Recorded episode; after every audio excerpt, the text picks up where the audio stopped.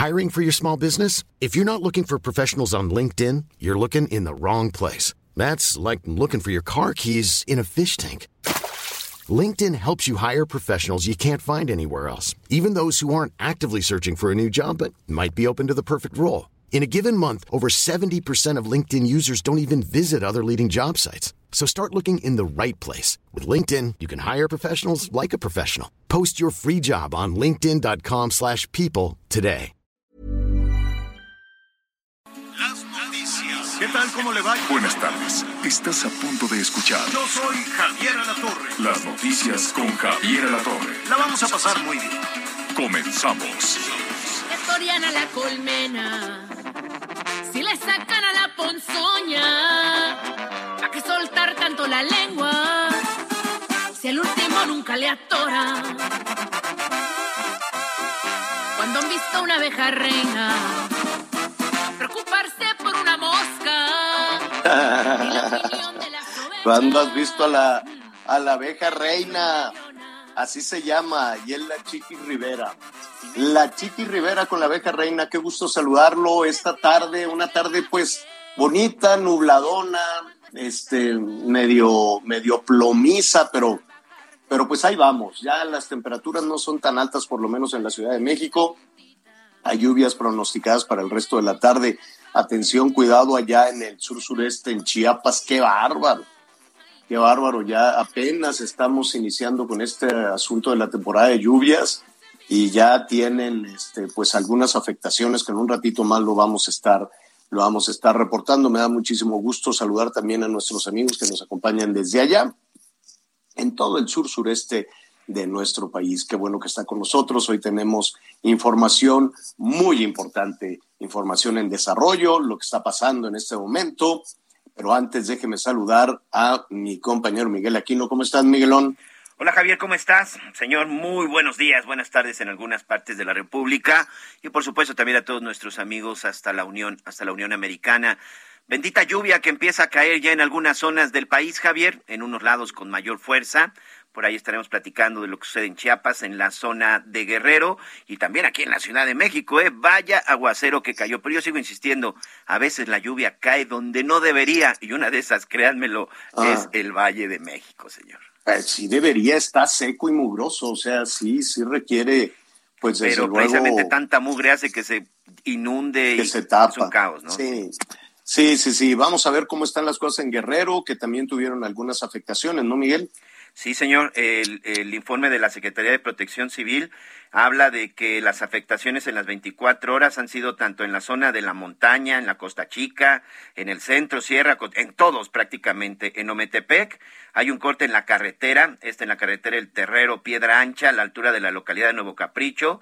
Ahí, bueno, pues evidentemente hubo eh, algunos deslaves. En el municipio de Copala se registró también la caída de un árbol sobre la carretera federal también ya fue atendido, entonces el tramo que va de la zona de Acapulco a Pinotepa Nacional ya fue reabierto. Pero sí hay que estar muy pendientes de la información porque las lluvias van a continuar. En aquel lado, bueno, pues tenemos desde deslaves, caída de árboles y por supuesto algunos, algunos ríos que empiezan a incrementar su cauce de manera importante y también, por supuesto, en la zona de Chiapas, Javier.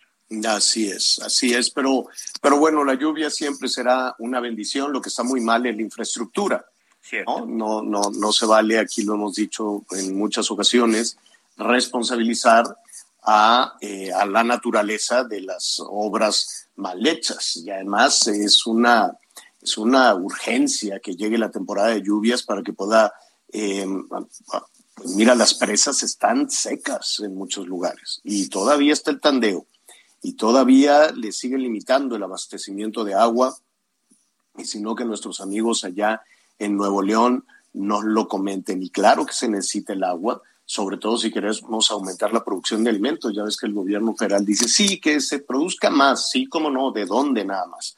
Estaba oyendo al secretario de Agricultura haciendo una convocatoria, una especie de, de campaña para la producción de alimentos y no es depender tanto precisamente del, del exterior, que por cierto, ahí tenemos una buena, dos buenas ya esta tarde. A mí me da mucho gusto iniciar con buenas noticias. Uno es las lluvias, que qué bueno que van llegando, qué bueno que se van humectando los, los terrenos, los predios y qué bueno que las presas poco a poco se van llenando, pero apenitas, ¿eh? No cree usted que, que ha sido suficiente.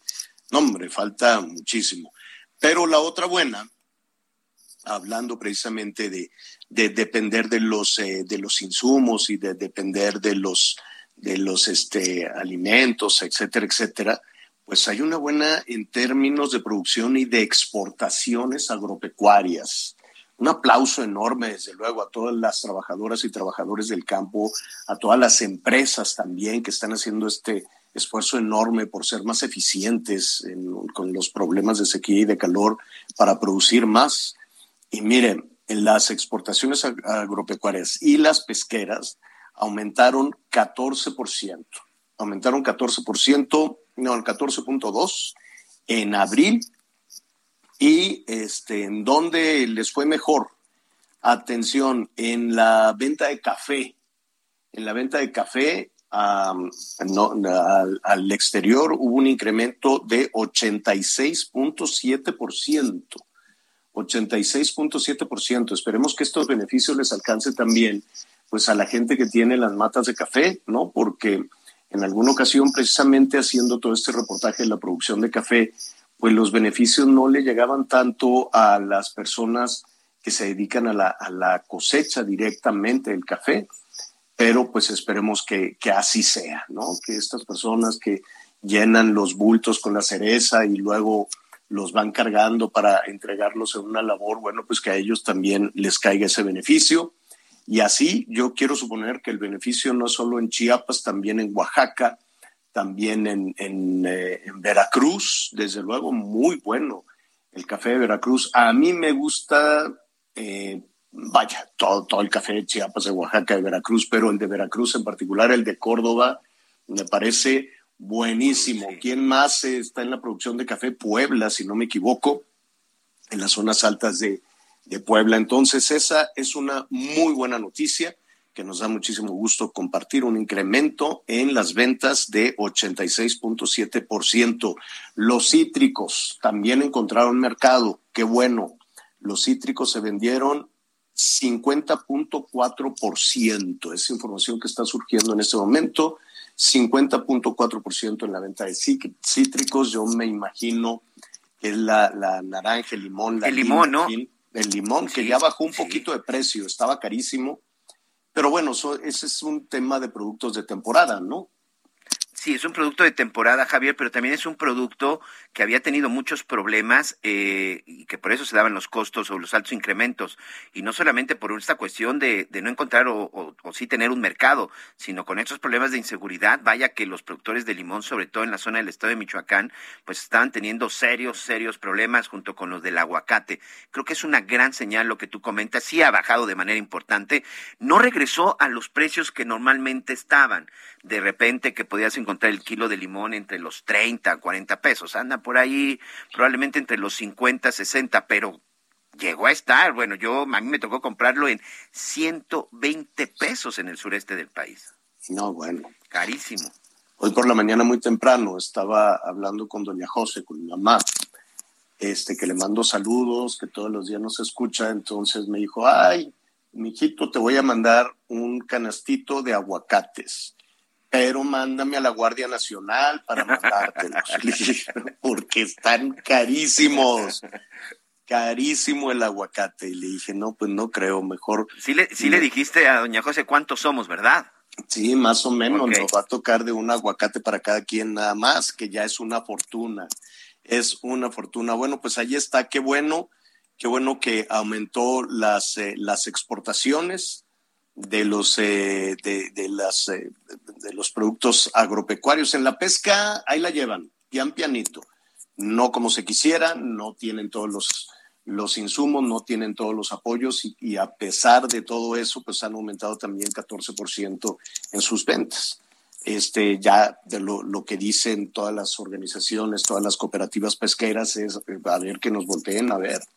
Lo que pasa es que vivimos en una en una ciudad que, que digo, no en una ciudad, en un, con un gobierno centralista, ¿no? Entonces todo se define desde la Ciudad de México y desde la Ciudad de México no se ve el mar, por muy alto que te pongas, no, no, no, no se ve el mar, entonces parece que no existe, parece que no importa.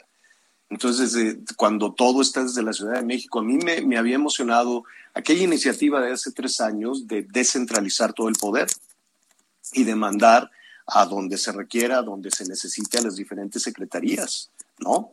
Y que los responsables de los apoyos a las cooperativas o a toda la industria pesquera y, la pesca ribereña, en fin, a todo, este, sean atendidos. Pero como todo se, se plantea aquí en la Ciudad de México y pues lo más cercano al agua que se tiene en la Ciudad de México era Texcoco y ahora pues es el, el lago de Chapultepec.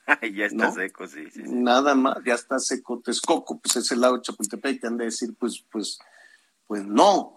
Entonces no, no, no se entiende, no se ve. La Ciudad de México es miope, miope, miope.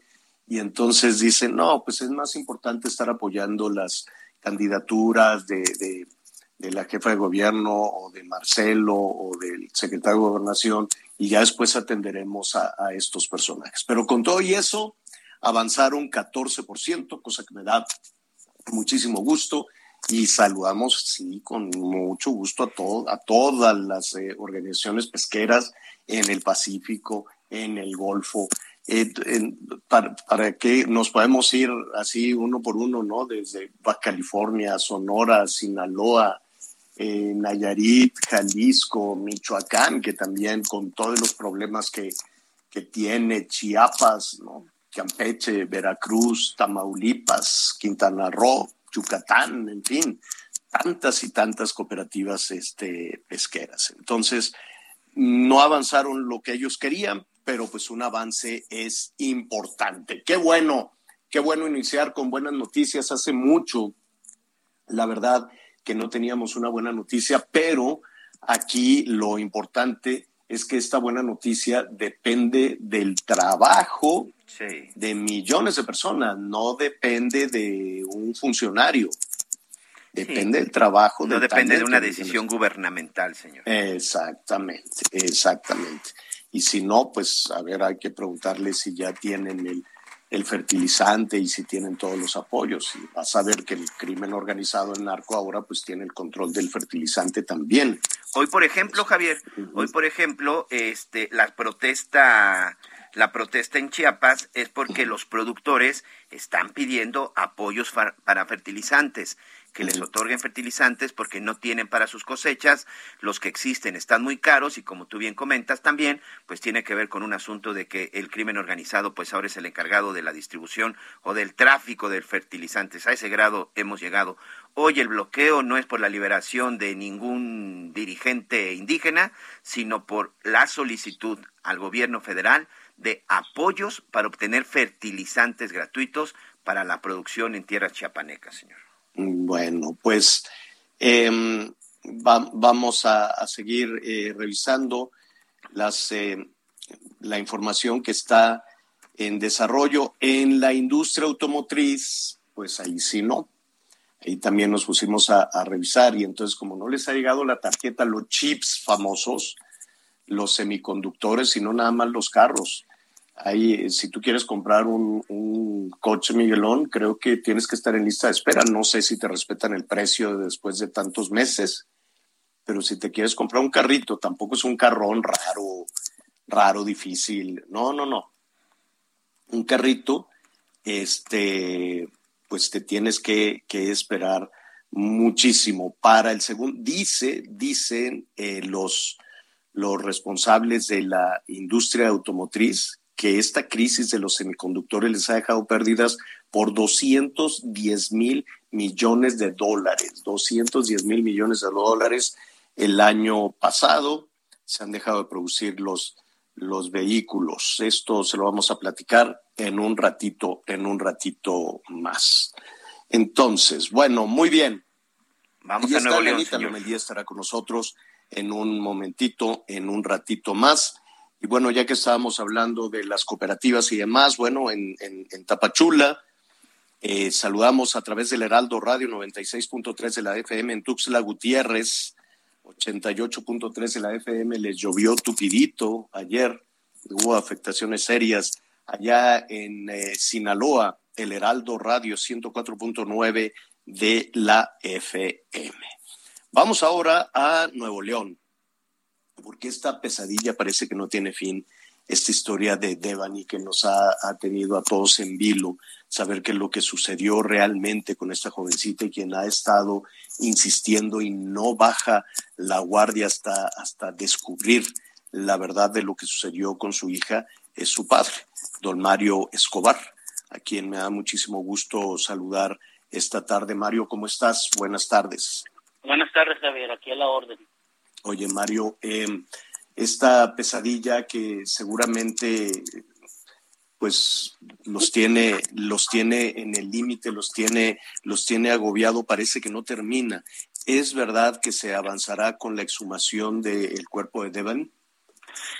Sí, mira, este, el día 21, o sea, el sábado pasado, estuvieron trabajando ahí en el, en el Instituto de Ciencias Forenses del Poder Judicial de la Ciudad de México, en el INCIFO, creo que se, se pronuncia así, este, peritos especializados en la materia, este, en los cuales estuvieron pues ahí observando, como lo comentaba el doctor Mejía, este, pues ahora sí que el peritaje, ¿verdad? Que hicieron ellos. Y de alguna manera toman la determinación este muy dura para nosotros, muy dura, te lo comento, hablar de una exhumación es hablar de palabras fuertes, a lo mejor algo que no que no es tan común aquí en el estado de Nuevo León. Habría que preguntarles este a la gente este cuántas exhumaciones han hecho aquí en Nuevo León. Esa sería una muy buena pregunta. Claro. Este, pero de alguna manera me da la certeza, Javier, de que la coadyuvación que está haciendo la comisión mandada por el presidente, este, eh, por la CONAVIN, por la, la, SSCP, este, por la CONACE, este, la que es antisecuestros, por este, la comisión de los abogados que ahora, este, yo agradezco a la Comisión Estatal de Víctimas del Estado de Nuevo León y que ya lo sustituye la Comisión Estatal de, de Víctimas de, del federal. Hay una transición y coadyuvan con la, con la fiscalía. Obviamente, digo, sabemos que es autónoma de la, del gobierno del Estado de Nuevo León, pero bueno, de alguna manera, pues este, hay un acuerdo que, que, está ahí en la mesa presente. Y me deja más certeza, Javier, aunque me duele en el alma, nos duele en el alma a mi esposa y a mí, pero queremos la verdad, Javier. Nos da más certeza de que vamos a encontrar la verdad. Este, que con la exhumación que se va a, proponer este para el juez en, en, estos días este, y pues, de una fecha vamos a tener más certeza de lo que de lo que le pasó a Devani y que va a ser un parteaguas claro. para el estado de Nuevo León donde va a existir un antes y un después porque quiero la verdad de mí Sí, eh, antes de ir al, tema de la verdad en lo que sucedió con tu hija, en lo que sucedió con Devani, eh, el sentido común nos dice que si hay una exhumación es porque hay dudas respecto a lo que a lo que sucedió y no nada más eh, en, ti, en sus padres, en fin. Y, y, que se quiere revisar cómo lo van a hacer, pues habrá que preguntarle a los especialistas, eso será nuestra tarea, buscar, preguntar a los especialistas qué están buscando y, pero la otra, la otra eh, cuestión en todo esto, Mario, es, em, ¿sabrán realmente lo que están haciendo después de, como le decía la Fiscalía, un error, una falla humana generalizada? Este, ojalá se tenga la certeza de que va, va gente que sí sabe hacer su trabajo, ¿no? Me deja la certeza que sí va gente que sabe hacer su trabajo me deja la esperanza de que eh, las palabras del fiscal que me los dijo hace 15 días, que si hay una negligencia por, par por parte de algún elemento, pues con la pena, aunque me eche otro otro otro trompo a la, a, la uña, no sé cómo te diga, este, que lo despidan, que pague, que le abran carpeta. O sea, porque no se vale, si esto pasó con Devani, imagínate todas las dudas que nos va a dejar a nivel local, a nivel nacional. Y, y por te digo, esto es un parteaguas para, para tener una mejor perspectiva, como dijo mi esposa, creer más en las autoridades, volver a creer en las autoridades, Por eso nosotros todavía tenemos esa, esa esperanza. Lamentablemente estamos jugando con nuestra hija porque no se vale que lleguemos a este punto de, de, exhumarla. Digo, no, no, no le hemos llegado mi esposa y yo, te, te, lo digo porque... Este, porque esto no termina. No. Porque esto no termine, porque el duelo, el duelo real, este, que van a, que van a vivir, pues lo han tenido pendiente y nos ponemos en tu lugar y debe ser una, una cosa terrible. Eh, eh, dime algo, ¿cuál es para ti, para tu esposa, la verdad? ¿O qué estarías esperando de, de, esta nueva este, acción, la exhumación y el trabajo que van a realizar? Pues la verdad es, para mí, no me quedan dudas ahora que este, eh, se va a hacer esta exhumación, por eso yo lo solicité y dije, si hay necesidad de que hagan una exhumación, esta gente eran cuatro gentes, fue unánime, fue unánime, cinco gentes que dijeran, aquí hay que volver a hacer una una, una exhumación, una, una autopsia con la exhumación. Yo no estaba presente porque fue en la Ciudad de México, no, no me requerían. Pero bueno, ya me preguntan a mí y claro que estoy de acuerdo. ¿Cuál va a ser mi verdad? ¿Qué es lo que me va a dejar tranquilo? ¿Qué es lo que va a dejar tranquilo a la sociedad? Que acepten y que digan un feminicidio. A partir de ahí hay que buscar los presuntos responsables, porque aquí en México, como lo vuelvo a repetir, se maneja este presunto hasta no demostrar lo contrario, ¿verdad? Claro. lamentablemente, estas son nuestras leyes, así nos regimos por estas leyes que siempre nos hemos regido, pero llevé un proceso, llevamos un proceso mi esposa y yo desde hace más de 40 días, o sea, la carpeta de feminicidios ya tienen 35 días ahí. El día de ayer este, apenas vinieron a, checar nuestra casa, es increíble. yo les decía que es increíble que eso lo debieron de haber hecho hace 30 días, o sea, como hace 40 días debieron de haber estado en, el... ¿Cuál, fue, antes de ir con Miguel Aquino, que te quiero preguntar, la conclusión eh, en todo esto hasta el momento de las autoridades es que fue accidental el fallecimiento de Devani? Eh, la fiscalía dijo eso, pero no han, no podido demostrar. Por eso yo estoy tratando de demostrar con esta gente especializada, con un perito internacional, este que este avalado por todo el mundo, que este creo que todo el mundo lo, lo conoce, que es este súper este correcto, súper seguro y por eso piden la exhumación.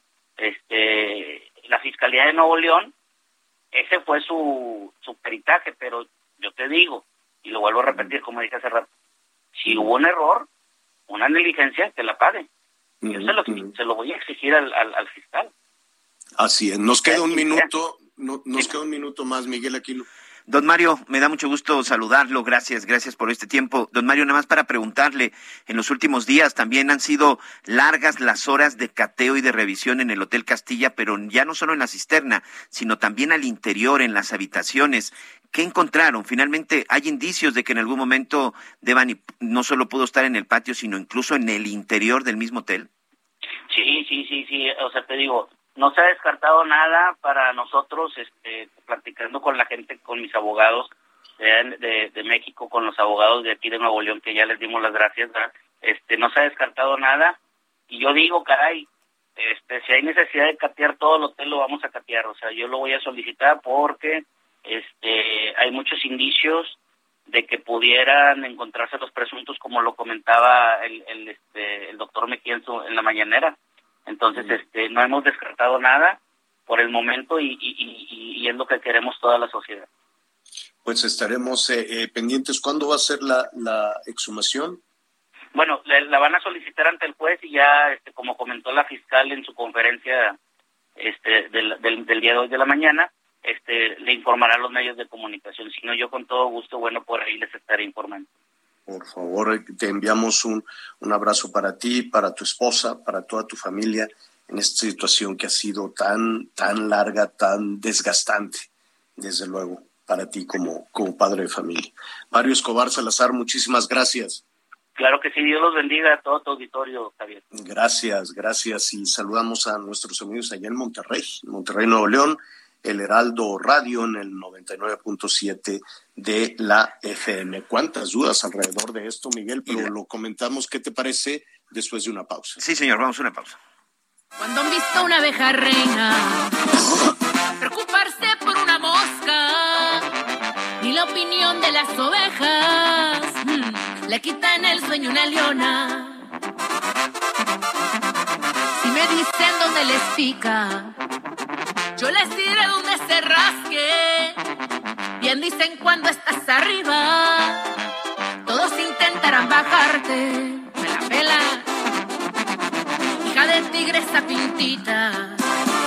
Lo guerrera llevo en la sangre. Sigue con nosotros.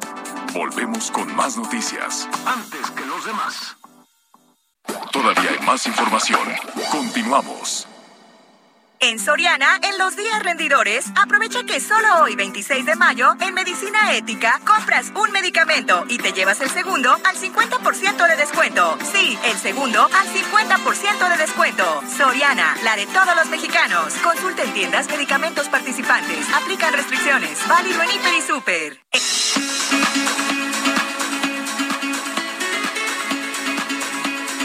Bueno, bueno, muy bien.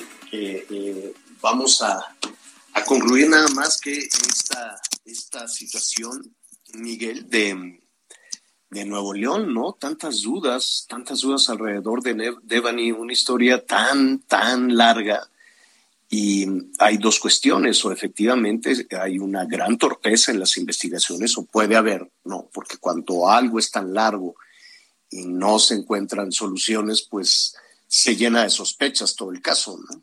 Sí, sobre todo desde un principio en donde se dan tantas irregularidades, porque la verdad es que de repente hablar solo de fallas, Javier, pareciera que eh, minimizamos un poco las cosas. No, yo sí hablo de una serie de irregularidades, por ejemplo, esta parte del cateo, de que resulta que habían ido dos veces y de repente se dan cuenta sobre todo esta versión de que de repente de manera muy rápida dicen, ah, se murió por un accidente, porque cayó y se golpeó la cabeza, y de repente cambian y dicen, cayó todavía con vida y probablemente todavía estuvo un largo tiempo con vida, pero además habían realizado el cateo, es decir, esas no son fallas, para mí son irregularidades y son irregularidades. Yo no sé si hubiera cambiado eh, la situación, yo no sé si esto hubiera cambiado este destino tan trágico que tuvo, que tuvo la joven Devani, pero por lo menos no estaríamos en medio de toda esta telaraña de incertidumbre, de señalamientos, de fiscales retirados del cargo, que no se sabe absolutamente nada qué pasa y sobre todo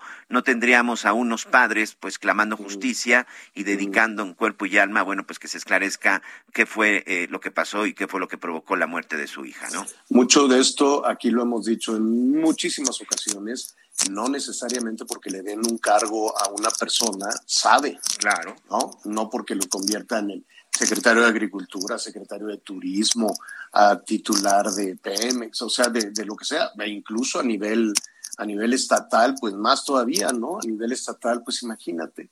Entonces sí, sí es cierto que eh, de pronto pues nos vamos un poquito con esta idea de que si recibieron este nombramiento es porque tienen la capacidad suficiente para eso.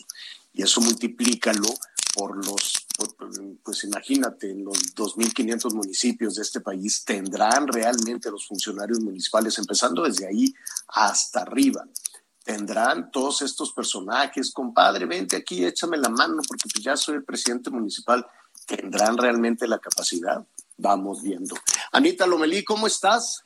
Bien, Javier, Miguel, buenas tardes, qué gusto saludarlos. Todavía nos falta media hora para poder decir buenas tardes, entonces buenos días.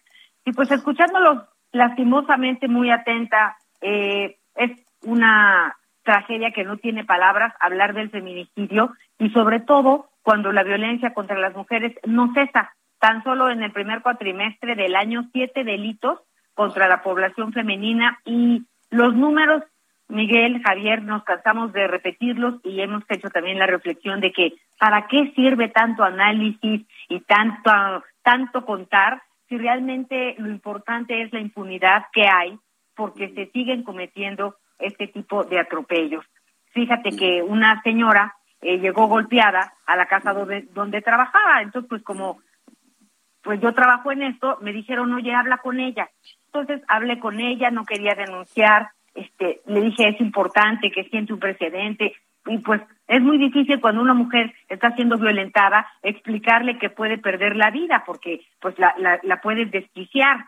Y, y, pues, y pues digo yo soy mujer y tengo información pero sí entiendo que hay una parte psicológica que manejar con estas mujeres. Pasa el tiempo no la señora va a denunciar y el agente del Ministerio Público le dice, oiga, o sea, ¿de veras quiere denunciar? O sea, yo ahí nada más veo así un, un golpe menor. O sea, piense bien qué hizo usted para desatar esta violencia. Porque no, bueno, qué horror.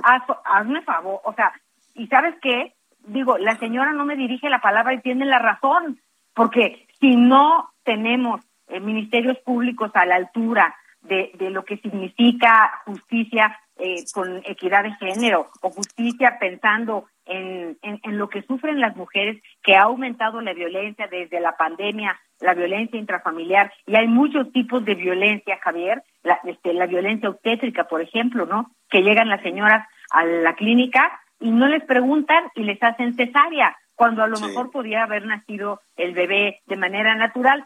Entonces es muy difícil tratar, por un lado, de impulsar a la población y a las mujeres a exigir justicia, si por el otro tenemos estas lagunas en donde nos insisten que ya están preparados, que se está manejando, que se está trabajando, eh, y luego por eso, Javier, hay veces que vienen las marchas y la violencia y, y los rayones y los atropellos por parte de las mujeres porque dicen no nos escuchan, o sea, no nos han entendido, siguen los problemas severos. Esto pues eh, es un tema que no debemos soltar, eh, de veras que tristeza esto de la de la exhumación, pero la justicia y la verdad tiene que tiene que sobreponerse a, todo esto y ojalá que sea la forma en que en que lo encuentren, ¿no, Javier? Fíjate, que fíjate que escuchándote y sí hemos hablado mucho de la situación de de, de, las mujeres, pero yo creo que en este espacio vamos a avanzar un poquito más, porque de, con, con, la pandemia la verdad es que se desataron unos demonios espantosos, se desataron unos demonios que, que además hacen que la gente calle, ¿no? La, violencia que sucedió al interior de, de, de, las casas, de los edificios, en fin, ¿no? De, de muchos otros espacios, este, no solo alcanzó a las mujeres. No sabemos mucho de los adultos mayores de cómo trataron a los adultos mayores y que tampoco están en mucha posibilidad de, de, salir y de acudir a presentar una denuncia. Si están desalentando a esta señora, a esta mujer, pues ahora imagínate un, un, viejito, una viejita que con trabajo se puede desplazar y que dice, ¿a dónde voy a presentar una denuncia de maltrato? Y esa, esa debe ser una situación terrible. Y además estaba viendo eh, hacia los hacia los niños, eh, también eh, escondido en el tema de usos y costumbres la violencia eh, contra las niñas y los niños eh, y justificada por el papá, por la mamá, por el tío, la tía, por lo que sea, es inaceptable. Estaba viendo el caso de esta mujer de, de um, Aguascalientes, si no me equivoco. Mira tú, ella, esta, esta mujer vendía este, pues como pan, como panecitos, ¿no? Como si fuera unos pastelitos, lo que tú quieras. ¿Por qué no llegó un niño? El niño no es hijo de ella, el niño es sobrino de su marido. Entonces ya me quiero imaginar a los papás del niño cómo se pusieron. Llegó el niño, agarró el, la galleta, el pastelito este, ¿no? El panecito, y se lo comió, pues un niño de ocho años. Se puso como loca la mujer y agarró al niño, fíjate, lo tomó, lo gritoneó, lo insultó, lo que tú quieras. Se lo llevó a la cocina tuvo el tiempo premeditado, ponerlo en la cocina, agarrar un comal, prender la estufa, poner el comal, calentar el comal y pegarle las manos al niño en el comal caliente. ya fue vinculada a proceso esta mujer. Afortunadamente ya fue vinculada a proceso por hacerle estas quemaduras al, al niño. No sabemos cuál va a ser este, la, la ¿cómo se llama? El, el castigo, la sanción, que además se tardó muchísimo. Esto se tardó más de un año y medio de que los padres de la criatura denunciaban y denunciaban y denunciaban y 15 meses para ser exactos, Javier. 15 meses tardó, sí. Fíjate. Era el sobrino de su esposo. Y, y, ¿Y qué significa vinculada a proceso? ¿Que la van a castigar o que ahí van a ver? Bueno, que evidentemente que va a enfrentar un proceso que va finalmente las autoridades este, a iniciar apenas el proceso en su contra por el delito de lesiones dolosas, calificadas como agravantes y con premeditación, ventaja y brutal alevosía, es como han calificado los fiscales del estado de Aguascalientes este hecho, pero sí, es un caso que finalmente se determina iniciar el proceso, pero todavía no existe una sentencia. Esto ocurrió a principios de enero del 2020. Fíjate, fíjate, apenas. Entonces, la pues, lentitud de la justicia que siempre hemos dicho, señor. Y no solo la lentitud de la justicia, sino el presentar la denuncia. ¿Qué, ¿Quién va a presentar la denuncia de agresiones a, un niño? Eh, y, y, cuando hay violencia hacia los niños y las niñas, generalmente es el entorno más cercano. Es el, el entorno más cercano. Y que va a salir el niño a decir, oiga, fíjese que me quemaron las manos o va a salir el adulto mayor. Todavía tenemos ahí mucho que se esconde y se esconde brutalmente en el tema de, usos y costumbres. En Chiapas, sin ir más lejos, ahora que ahorita que vamos precisamente a ver todas estas afectaciones por las lluvias, en Chiapas pues todavía hay un hay una eh, escondido en el tema de usos y costumbres hay una violencia de género brutal, enorme, y todavía hay personas que son prácticamente este, vendidas o para trabajo de jornalero, para casárselas o para lo que sea. Eri Acuña es nuestro compañero corresponsal, vamos a hablar contigo desde luego de las lluvias, pero antes de eso sí hay una sí hay una situación en, que, escondida de violencia en, y justificada por usos y costumbres, ¿no, Eri? Eh, ¿Qué tal, Javier? Miguel, Anita, muy buenos días. Pues sí, es, es una realidad que no se puede ocultar en las comunidades, es una costumbre, por desgracia, lo que tú comentas, usos y costumbres, en donde, bueno, pues los papás piden un dote, una dote a los, a los hombres para que puedan llevarse. Si no les parece, eso es algo denigrante, pero real, si no les parece a los varones eh, la forma en que eh, pues su mujer se comporta con ellos, pues la devuelven y tienen los papás que devolver la dote. Es una situación lamentable que ocurre en muchas muchas comunidades, pero esto obviamente pues ha ido mermando con el paso del tiempo, pero aún continúa muy arraigado o, hombres, varones que tienen dos, tres mujeres viviendo en su misma casa, en la misma casa, ni siquiera en casas separadas, viven juntos y bueno, ahí tienen hijos y viven todos. Entonces es algo que no es concebible en el mundo moderno, pero todavía existe, Javier. Terrible situación oye, Eri, eh, finalmente llegaron las lluvias, que para una parte del país está la gente desesperada, haciendo lo que sea, por favor, para que llueva, porque están las presas secas, el abastecimiento de agua está racionado, y en otras zonas del país como Chiapas, pues ya comenzaron incluso algunas afectaciones, ¿no? Javier, efectivamente, pues ayer se esperaban lluvias fuertes, es lo que marcaba el meteorológico, eh, lluvias eh, fuertes por la tarde, pero no cayeron lluvias fuertes, fue un diluvio el que se soltó en Tuxtla Gutiérrez, se cayó el cielo prácticamente, eh, comentó Protección Civil Municipal de Tuxtla que son 72.5 litros por metro cuadrado que se lograron acumular en estas dos, tres horas que llovió ayer por la tarde noche y que generó afectaciones efectivamente en prácticamente toda la ciudad, principalmente encharcamientos, lo que bueno, son inundaciones que ahora se conocen como encharcamientos y, y que afectó pues alrededor de una decena de viviendas no más eh, y obviamente muchos este, árboles caídos, se habla de 20 por el momento, pero sin duda son más, cortes de energía, apenas hace un rato nos reportaban que en algunas colonias todavía no tienen energía eléctrica, esto se hizo de manera preventiva en algunas zonas, para evitar desastres, pero en otras porque los árboles se cayeron y obviamente pues se colapsaron algunos eh, postes de energía, pero la situación continúa y sí, eh, eh, no había llovido con esa intensidad con la que ayer se, se, sintió esta lluvia y hoy pues sigue nublado el cielo, los pronósticos indican que va a llover más fuerte, o al menos igual, entonces este pues hay que estar salir con el paraguas. En el Parque Central, curiosamente yo estaba por esa zona y me di cuenta cómo las escaleras eran parecía una fuente de agua artificial tremenda, o sea, se llenó en la plaza central de Dulce Gutiérrez de agua las avenidas, toda la ciudad, sí, y en el resto del estado, preguntamos con Protección Civil Estatal, nos informan de que, este, pues sí, hay eh, únicamente eh, algunos deslaves pequeños, menores, pero estamos empezando, son las primeras, Javier, apenas a unos días del inicio. Así es, son las primeras y ahí están las afectaciones, lo que pone al descubierto que en, algunas localidades la infraestructura no es lo que se ha anunciado, ¿no? Que las obras públicas no son necesariamente, no tienen la capacidad. La, la culpa aquí siempre lo decimos y lo vamos a reiterar, la culpa no es de la naturaleza, nunca. La lluvia es una, es una bendición, pero que no se tenga la capacidad, eso es otra cosa. Que por cierto, estuvimos viendo imágenes en, tu, en tus eh, plataformas. Dinos cómo podemos accesar a ellas.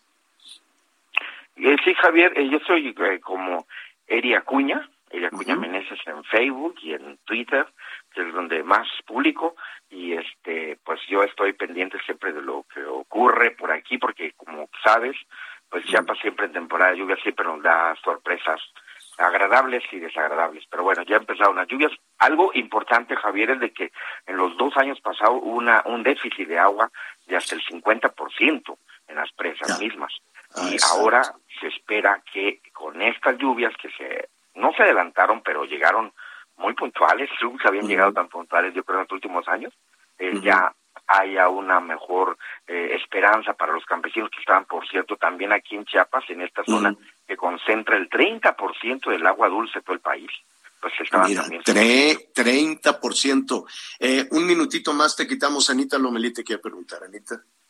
Gracias, Javier. Eric, oye, ¿y los migrantes en estas tormentas, eh, dónde quedan o, o, qué pasa con ellos? Eh, bueno, eh, recordemos que hace, bueno, en las, en las últimas, sobre todo en las últimas tres semanas, esto se agudizó la llegada de migrantes, eh, por, sobre todo por la declaratoria que hizo la Suprema Corte, ¿no? De eh, que no eran legales ya los retenes eh, migratorios. esto, pues, acumuló más la llegada de migrantes y bueno, estuvieron eh, amotinados prácticamente aquí en Tuxtla Gutiérrez, en una zona que se conoce como el, el, el Amate, que es un, es un el, el, Amate es un, este, un centro de reclusión para migrantes que únicamente les permiten hacer trámites y ellos están en espera, ¿no? De que les den un trámite, un, un pase para que puedan estar aquí seis meses, el tiempo necesario para poder ir a, irse al norte del país o transitar por todo el territorio nacional.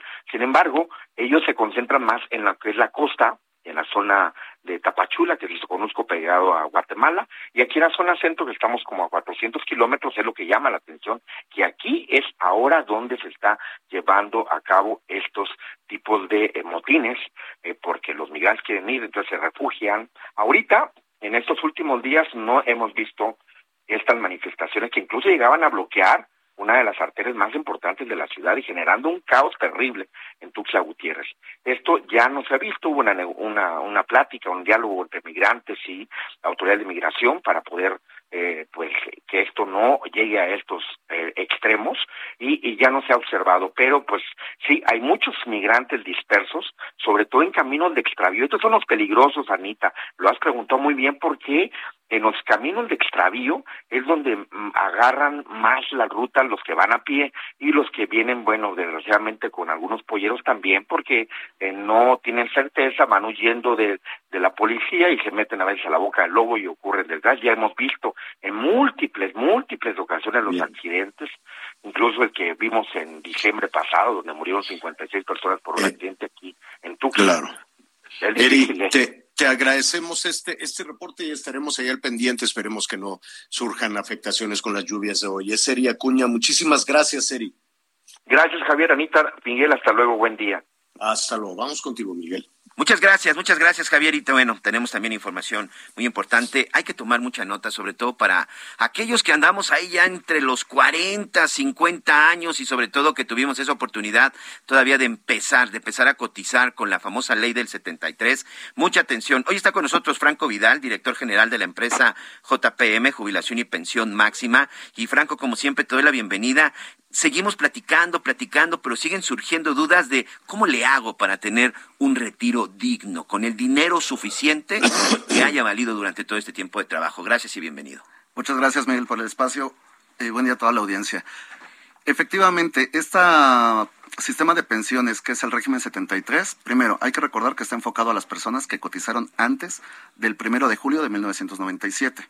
Segundo, las pensiones se calculan con el salario cotizado de las últimas 250 semanas. Cinco años. Cinco años. Perfecto. Entonces, ¿cuánto es lo que la persona eh, tiene que cotizar? Lo más que pueda, cinco años máximo. Si cotiza más de cinco años, no tiene sentido.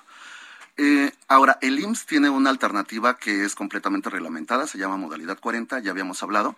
Cualquier persona se puede inscribir pero les recomendamos que se inscriban a las personas que tienen de 55 años en adelante, no importa si pasan los 60 años realmente, para que eh, al cotizar con 5 años con el salario topado, se pueda incrementar el monto de la pensión que tienen y bueno, en modalidad 40 pueden estar cotizando desde un año hasta 5 años máximo. Oye, aquí hay un tema muy importante, sobre todo cuando hablamos de esta cotización. Te voy a poner un ejemplo directo y claro. Tengo 55 años, me quiero jubilar mínimo con 50 mil pesos mensuales, pero hoy gano la mitad. ¿Es posible? Sí, por supuesto. Incluso hemos llevado casos de personas que están cotizando con el mínimo, siempre y cuando tengan una cantidad suficiente de semanas cotizadas, es decir, si tienen más de 1.200. 1.200. Sí, más de 1.200 les puede ayudar porque las semanas cotizadas también juegan un papel crucial. Y te comentaba, personas que tienen más de 1.200 semanas cotizadas. Y, Para que nuestros amigos nos entiendan, estamos hablando por ahí de 24, 25 años de trabajo. Sí, de trabajo en el, en el, IMSS total. Eh, hemos logrado que las personas que iban a recibir una pensión de 7 mil pesos logren pensiones de 42 mil o hasta de 56 mil pesos mensuales y de por vida.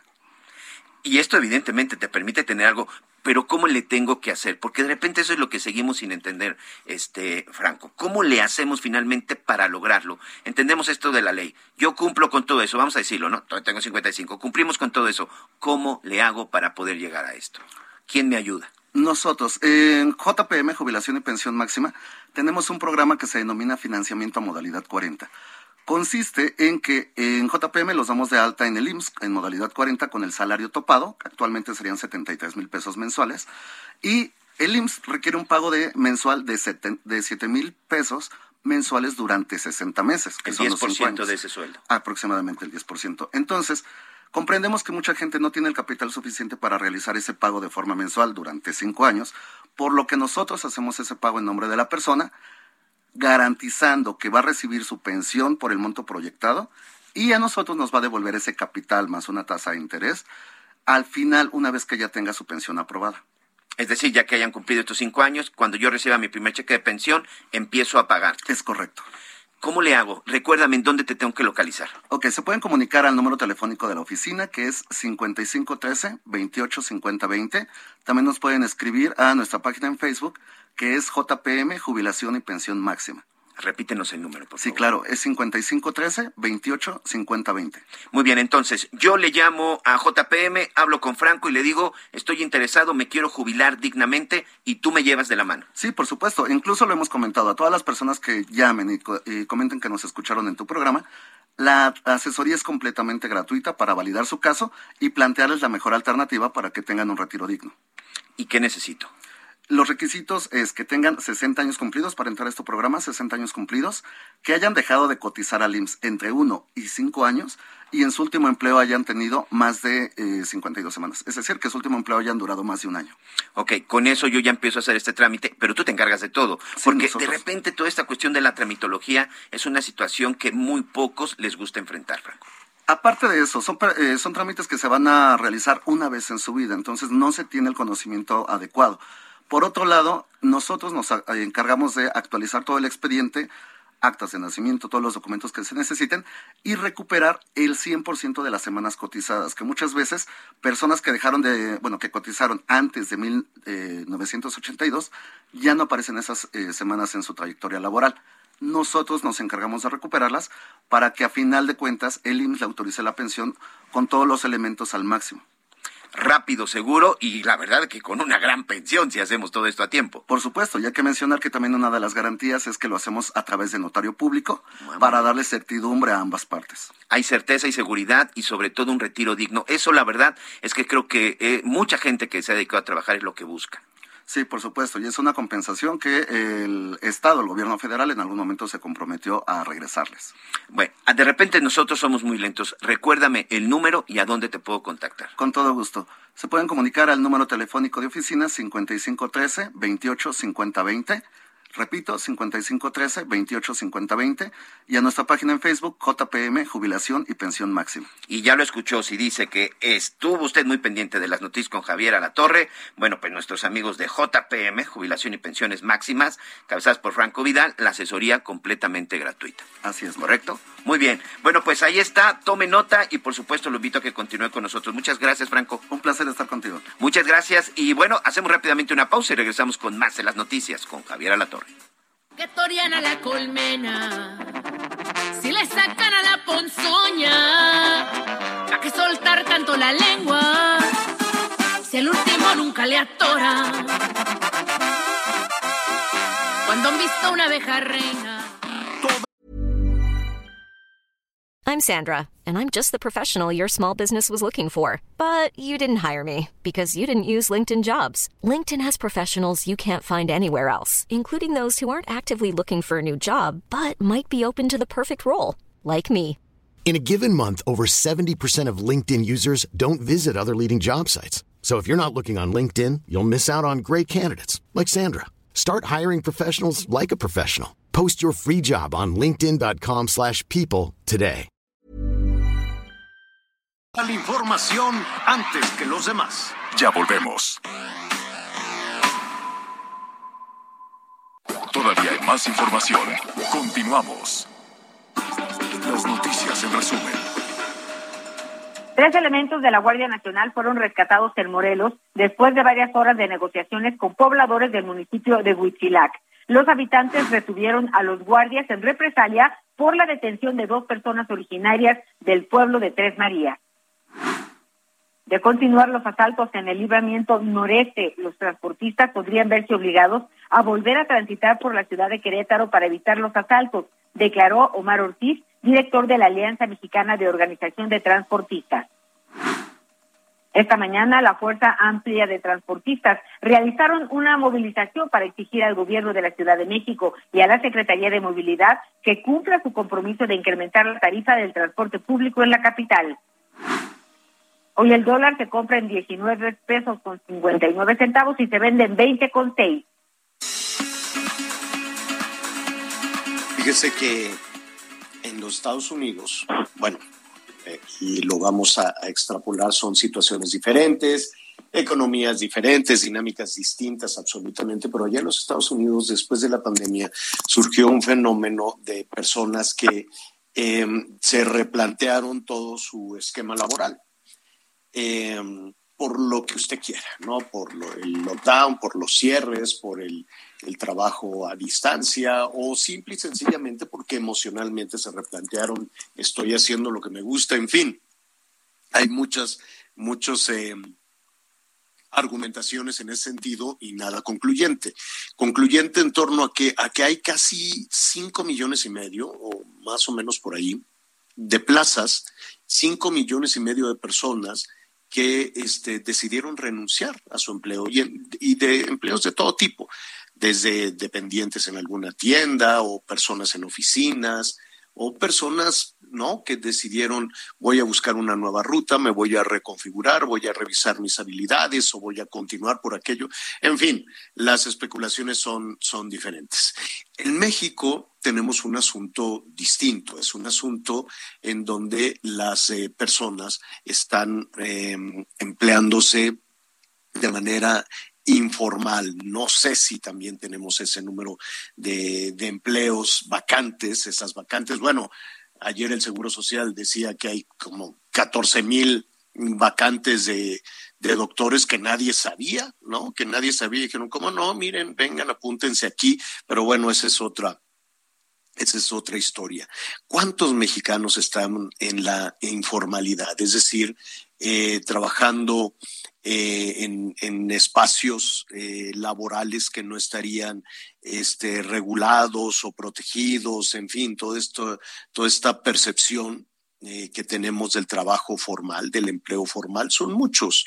Es casi poquito más del 55% de las personas con, la posibilidad de trabajar lo hacen de manera informal. ¿Por qué? Y para platicar de ese tema, porque podemos especular mucho, ¿no? Pero para tener mayor precisión en ese asunto, vamos a platicar con Jesús Carrillo. Él es el director de Economía Sostenible del Instituto Mexicano para la Competitividad, el IMCO. ¿Cómo estás, Jesús? Qué gusto saludarte. ¿Qué tal, Javier? Encantado de saludarte también a ti y a tu auditorio. Casi 56, casi, y, y mira, casi seis de cada diez eh, hombres o mujeres que están en posibilidad de trabajar lo hacen en la informalidad. ¿Por qué? Prácticamente seis de cada diez personas efectivamente trabajan en la informalidad, Javier. Mira, hay, digamos, hay una historia larga eh, con la informalidad en México. Esto se remonta pues ya prácticamente hace 30 años. Eh, tenemos indicios, ya ahora la medimos de una manera muy formal el INEGI ya la reporta de una manera muy formal, pero desde antes eh, ya lo teníamos en el en el mapa, ¿no? Entonces son 30 años en los que prácticamente se ha quedado igual. Entonces lo que estamos hablando es pues que tenemos unas instituciones en el mercado de trabajo que no han logrado atraer lo suficiente a las empresas para que puedan eh, estar las unidades económicas en la formalidad. Entonces, hablamos por una parte de las unidades económicas, es decir, de los negocios, de dónde trabajan las personas. Y entonces, ahí es donde entran perdón que Perdón que te interrumpa, Jesús, eh, pero para entender un poquito. Eh, ¿Seis de cada diez trabajan en la informalidad porque no hay trabajo formal? Porque no hay trabajo formal, efectivamente.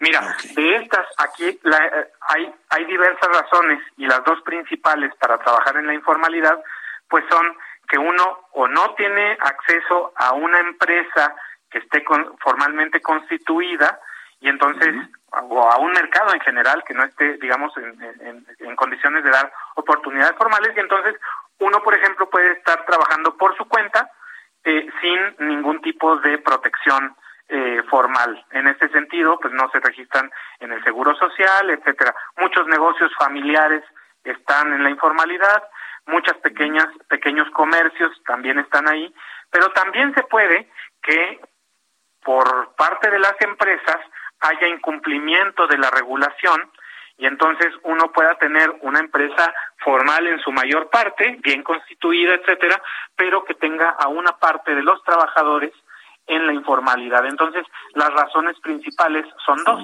Una, que uno se encuentre en una empresa informal y otra, que la empresa me contrate de forma informal. Entonces, estas dos son las principales razones y pues básicamente están muy institucionalizadas.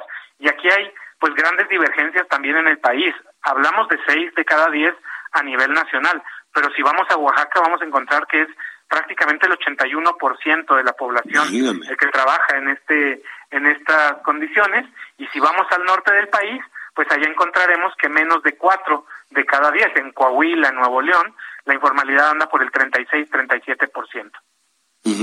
Em, eh, existe también la percepción, corrígeme si me equivoco, de que algunas personas eh, no se encuentran necesariamente cómodos.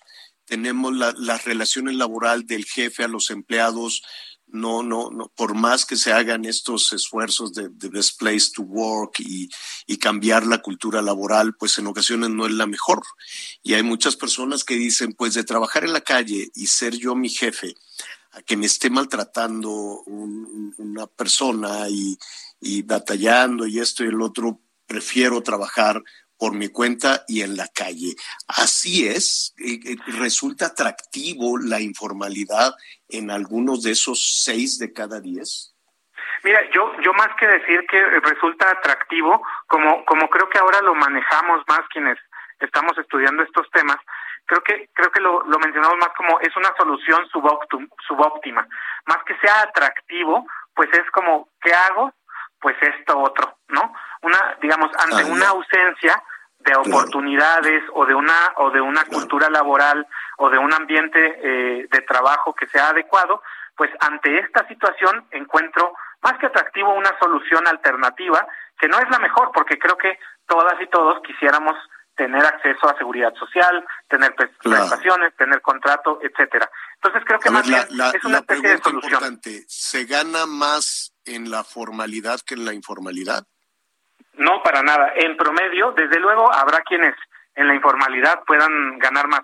Pero en términos de los trabajadores, esta misma semana el Coneval, eh, digamos, eh, publicó su nuevo estudio sobre pobreza laboral y en este dice que los formales ganan 9.300 pesos por mes por su trabajo y los informales 4.600. Esto es entonces, pues prácticamente la mitad se gana en el sector informal que en el en el sector eh, informal.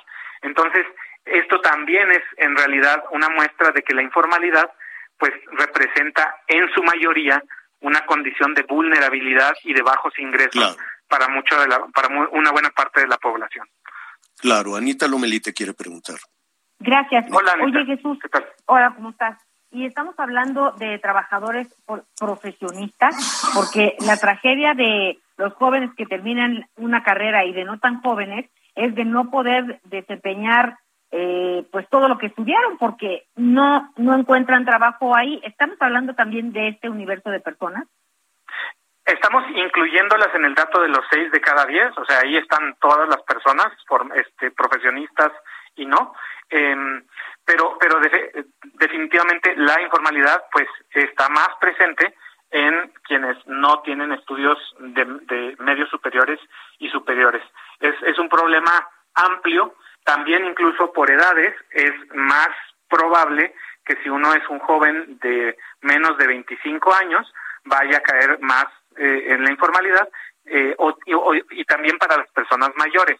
Entonces estamos hablando de que la informalidad, por donde le veamos, es un eh, pues es una situación que aqueja a los grupos más vulnerables, a los más jóvenes, a los mayores, a las mujeres también, sobre todo cuando no contamos el sector agropecuario, pues las mujeres presentan una informalidad mayor que los hombres.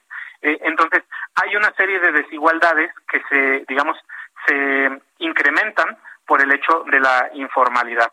Y, y a este respecto, justamente algo que, que, quería comentar con la, con la pregunta de, de Javier, es que si esta es una situación que a veces es eh, una solución para los trabajadores, también es una solución a veces para las empresas, porque la formalidad puede ser muy cara. Hay que pagar impuestos a la nómina, hay que pagar afiliaciones, hay que pagar cuotas del seguro social, etcétera, etcétera, etcétera. Entonces, cuando no tenemos todo un marco que ayude a que las empresas puedan conectarse con la formalidad de una manera fácil y económica, pues tenemos este problema que seguirá siendo pues grande en los próximos años. Básicamente no ha cambiado nada qué diagnóstico tan difícil, ¿no? Y tanta, tanto que hemos escuchado, tanto discurso, tanto tema de, bienestar, tanto dinero que se ha eh, gastado en, en, mejorar esta situación y regresamos como el día de la marmota al punto original. Jesús, te agradecemos mucho y nos gustaría seguir en contacto con ustedes, desmenuzando toda esta situación que sí o sí pues está afectando la vida de millones y millones de personas. Gracias, Jesús. Con mucho gusto, Javier. Estamos a sus órdenes. Un abrazo y un saludo al auditorio.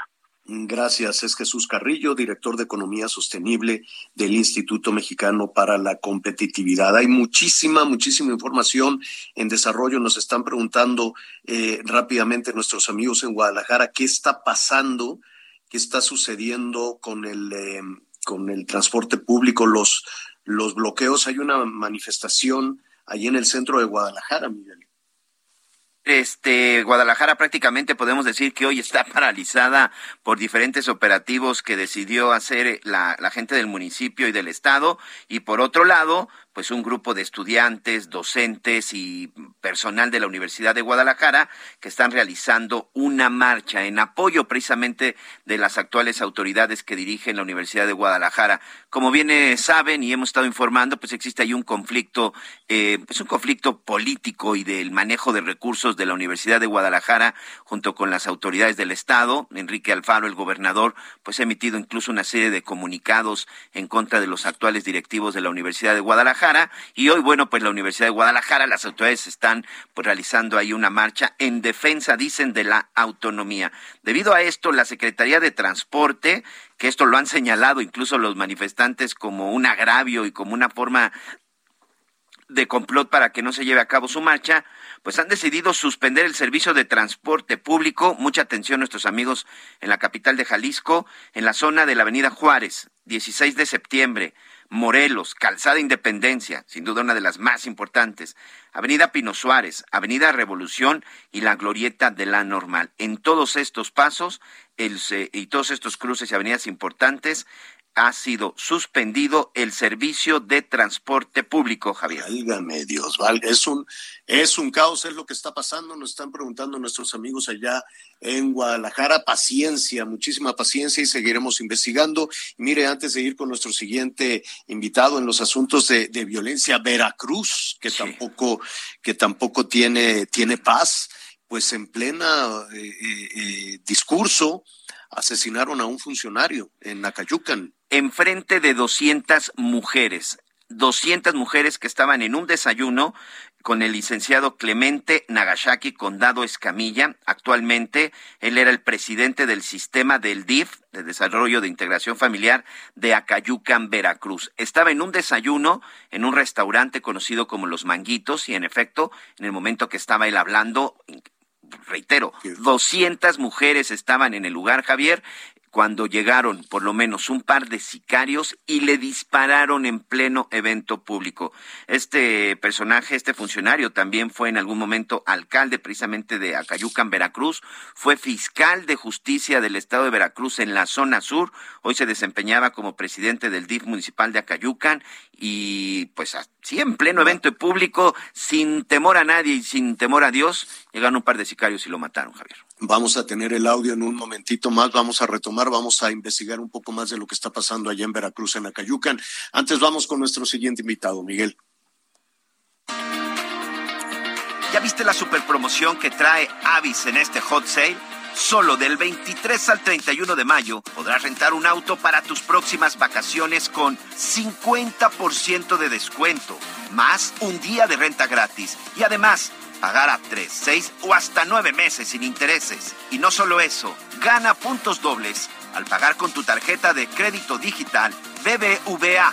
No lo dejes ir. Aprovecha porque aplica para todos los destinos y para todos los autos, incluyendo los Tesla Model 3 que son eléctricos y sustentables. Y ojo, les paso un tip. Solo con avis.mx, el auto que reserves o prepagues estará apartado y disponible para ti.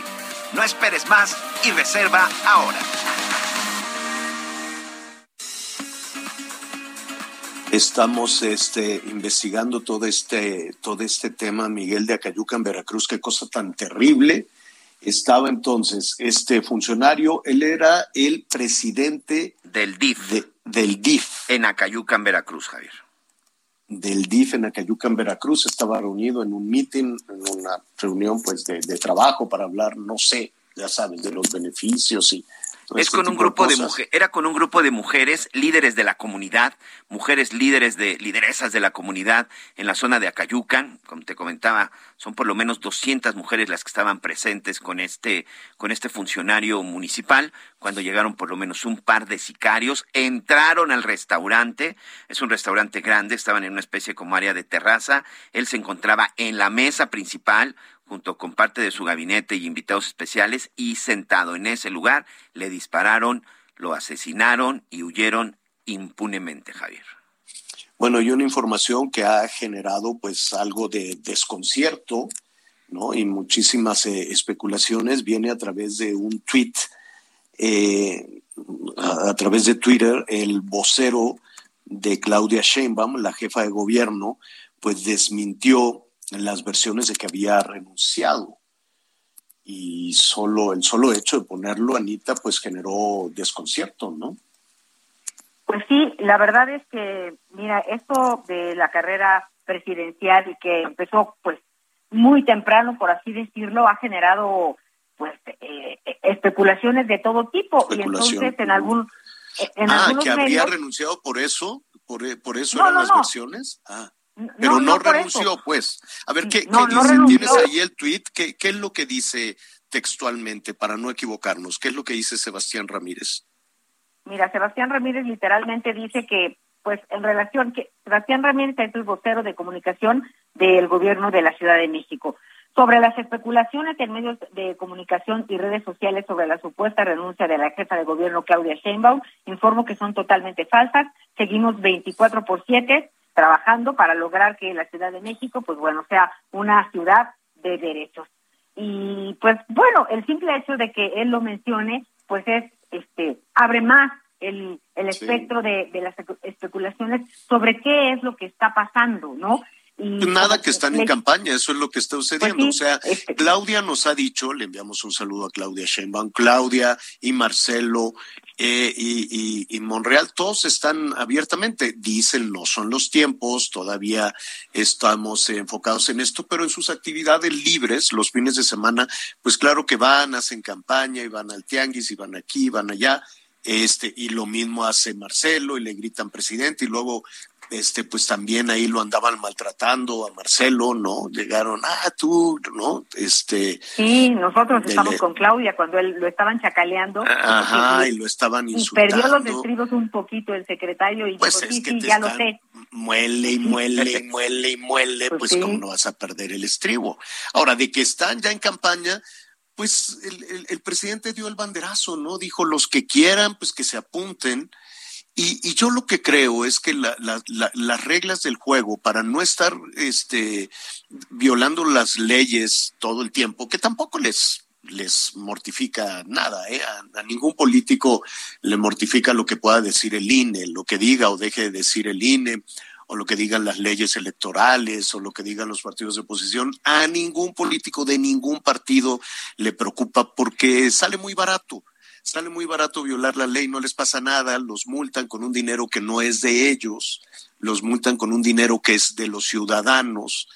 Y este, y pues qué será, dale dos vueltas al zócalo cuando mucho, ¿no? Este, no, no, no, no, no pasa eh, nada, no les duele. Y es que como, y es que como están en campaña, pero abiertamente y oficialmente no, eh, pues eh, legalmente porque la ley no lo permite. Se podrá hacer esta, pero pues es un, y ahí está el INE desgañitándose. Pusiste los anuncios, pusiste los letreros, actos anticipados de campaña, y te fuiste para acá y te fuiste para allá, y todo el tema cada vez que hay procesos electorales. Yo creo que ya mejor cambiamos la ley así como le hacen en los Estados Unidos, que también andan en campaña todo el tiempo, y el que quiere azul celeste, pues que le cueste, que busque su financiamiento y que empiece a decir sí, yo quiero y que levanten todos, todos la mano. Los de oposición, entre que no tienen el dinero, pues porque pues no, no, no tienen la posibilidad de anunciarse como los que están gobernando, ¿no? De decir, miren, yo hice esto, hice el otro. Entonces, pues, pues los de la oposición, este, uno, que no han levantado cabeza y dos, que los que ya levantaron la mano, pues tampoco tienen la, la ¿cómo te diré? La, el exposure, la exposición en, en medios de comunicación ni el dinero, aunque sea público, para estar haciendo la, la campaña. Eso sí, eso sí, muchísima claridad. Debería de quedar muy clarito quién paga los boletos para viajar todos los fines de semana a hacer campaña quién pues paga los boletos para movilizar a los que te gritan presidenta o presidente. Fíjate que en ese sentido, Claudia Sheinbaum eh, en su portal, pues ella dijo que pues le descuentan los días cuando ella sale a apoyar a algún algún eh, compañero o candidato en tal o cual estado. ¿no? entonces, eh, pues ella dice que esos días se los descuentan y, y deja en claro que quien está al frente en ese momento, mientras ella sale, es el secretario de gobierno, Martí Batres. No, no sé en el caso de Marcelo. Pero ¿quién pagará los boletos de, avión, las camionetas? de todos, pues se, gasta un dinero. Eso dijo ella. Que no vaya sola. O Marcelo también tampoco creo que vaya él solo. Digo, no sé, está bien, pero no estaría de más. No dudo que sea con su bolsillo, no dudo que sea con su, con su tarjeta de crédito, pero no está de más que clarito, ¿no? ¿Cuántos vinieron conmigo? Diez, compré diez boletos, los llevé a comer, los llevé, este, y luego les compré Yo creo que ya los destinos ya los invitan, ¿no? ¿Quién? Los candidatos. los destinos ya los candidatos se ponen guapos o guapas, ¿no? Pues no sé, y ellos de dónde sacan el dinero para invitar a las comitivas. Pues Digo, con eso de que ya no se puede saber nada del dinero, que porque es pecado mortal y te vas a ir al infierno si andas preguntando en qué ando gastando el dinero y la seguridad nacional y no puedes preguntar nada. Oye, ¿en qué te gastaste el dinero? No, no te voy a decir por qué por seguridad nacional, porque es de muy mal gusto que me andes preguntando en qué me gastó tu dinero. Ándale, ¿qué es eso? Entonces no estaría de más que se cambien las leyes, pero también que se arroje cierta luz. Oye, sí, yo agarré este dinero y compré esto y aquí ando. Este, que no, no, no, no renuncié ni nada, pero pues eh, desde Palacio Nacional se dio el banderazo de salida.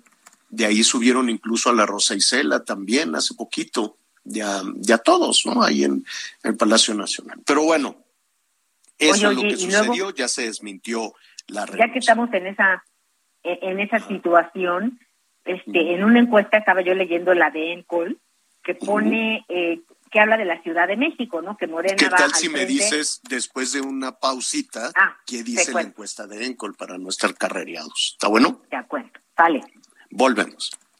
Que Toriana la colmena, si le sacan a la ponzoña, ¿a qué soltar tanto la lengua?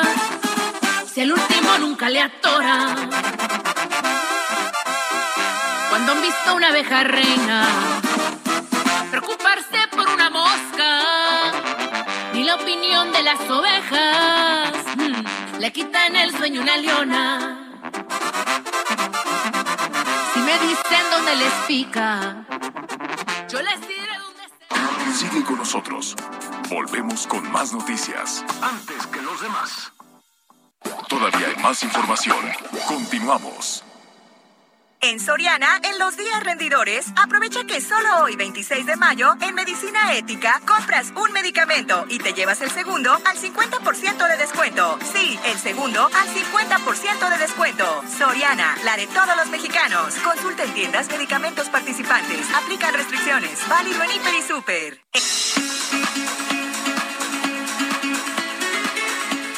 La Profepa ya investiga las causas de muerte de 30 delfines que quedaron varados en las costas de la playa Calitín en, en La Paz, Baja California. Esto informaron integrantes de la red de varamientos de La Paz. Y con esto vamos a un recorrido por el país. Con pronósticos reservados se encuentran los dos menores que están hospitalizados en Jalisco con posible hepatitis aguda grave de origen desconocido. Así lo confirmaron las autoridades de la Secretaría de Salud. Se trata de una menor de un año tres meses originaria de Zapotlán el Grande y un menor de cuatro meses procedente de Tepic Nayarit. Ambos están siendo atendidos en hospitales del sector público ubicados en la zona metropolitana de Guadalajara. Ana Gabriela Mena Rodríguez, directora general de Salud Pública, confirmó que las pruebas para confirmar o descartar diversos padecimientos en ambos ambos casos ya fueron enviados al Instituto de Diagnóstico de Referencia Epidemiológicos y se espera que sea en los próximos días cuando se confirme o se descarte este padecimiento. Desde Guadalajara, Mayeli Mariscal.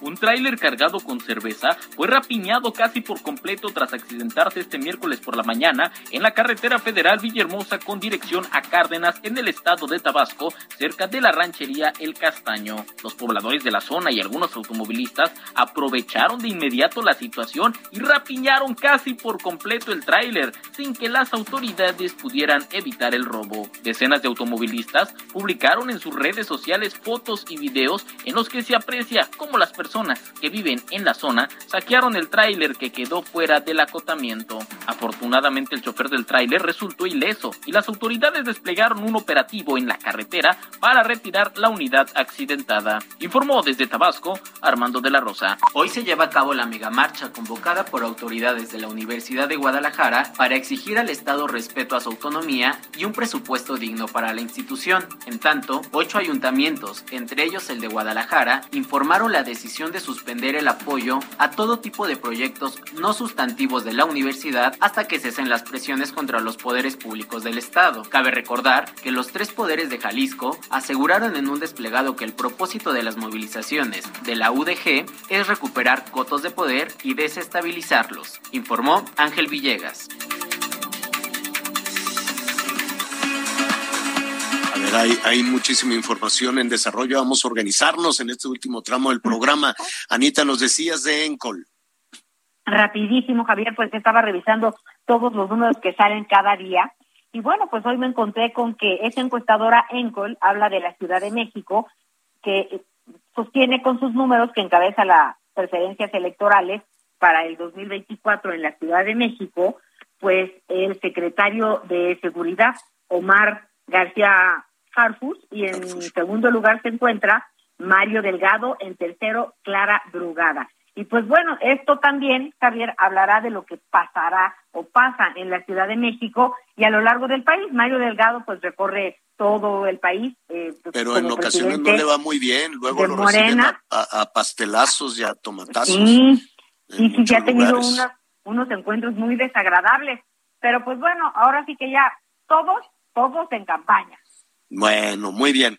Gracias, Anita. A ver, muy, muy rápidamente, antes de ir con nuestro siguiente invitado, le estábamos informando de que en esta, imagínese usted un, un espacio, ¿no? Con una carpa, las mesas redondas, con el jugo, café, pan, desayuno, todas las señoras ahí, son como 200 señoras, y el presidente del DIF de Acayucan hablando con ellas de pues alguno de estos temas.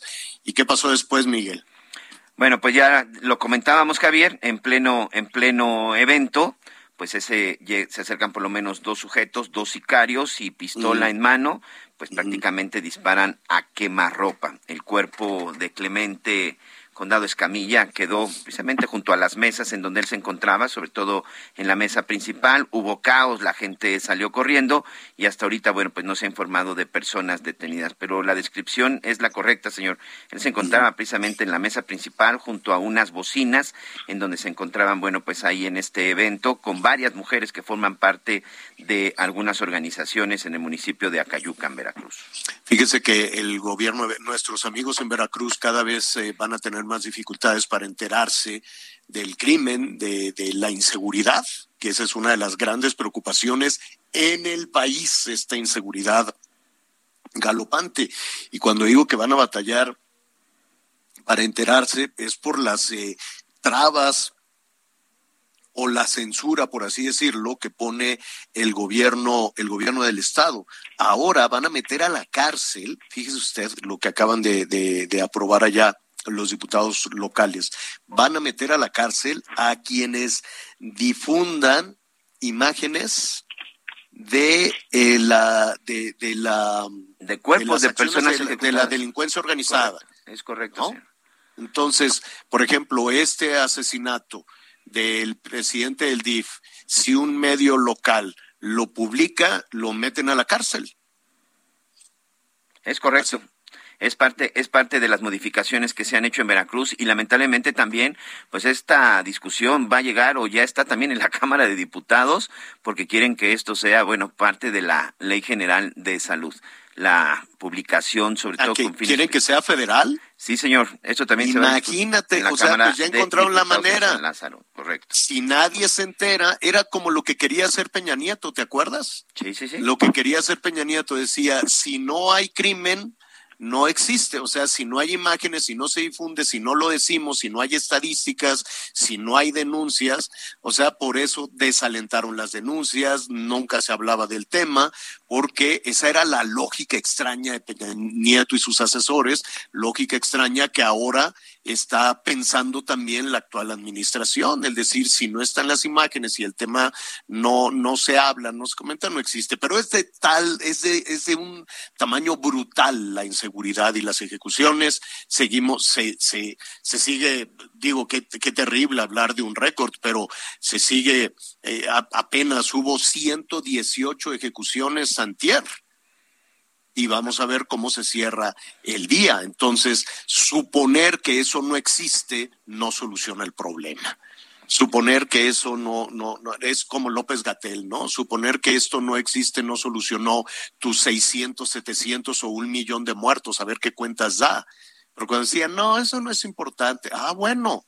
Entonces, si no es importante, si no lo vamos a hablar, no pongas trabas no hagan modificaciones legales para que se haga el trabajo y los ciudadanos se puedan enterar, por muy doloroso que sea, hay que enterarse de esa, de esa situación. Vamos rápidamente a, eh, a retomar el, el tema de Texas con toda, con toda esta masacre con estos niños, 19 criaturas, 19 niños chiquitos, 9, 10, 11 años, y todo esto eh, desató toda una, una discusión en los Estados Unidos que ya tiene muchísimo tiempo sobre el acceso a las armas. ¿Y esto por qué? Porque el agresor, este muchacho, al cumplir los 18 años, fue y compró dos R15. Cuesta trabajo pensar el que, en que el dependiente o el negocio se encuentre con un muchacho de 18 años y le diga, oye, dame un revólver, dame una R15, vaya usted a saber cuántas armas eh, compró. Y la discusión es que, mire, por ejemplo, si usted quiere alquilar un vehículo en los Estados Unidos, tiene que tener 25 años 25 años. Si usted quiere hacer una reservación, registrarse en un hotel, tiene que ser mayor de 21 años. A ver, si se quiere tomar una cerveza, tiene que demostrar que es mayor de 21 años. Pero si quiere comprar una R15, un cuerno de chivo, lo que sea, una granada, vaya usted a saber, pues con que tenga 18 años es más que suficiente sin preguntar nada. Vamos a platicar con Luis Antonio Merino González, presidente nacional de la Asociación Mexicana de Usuarios de Armas de Fuego.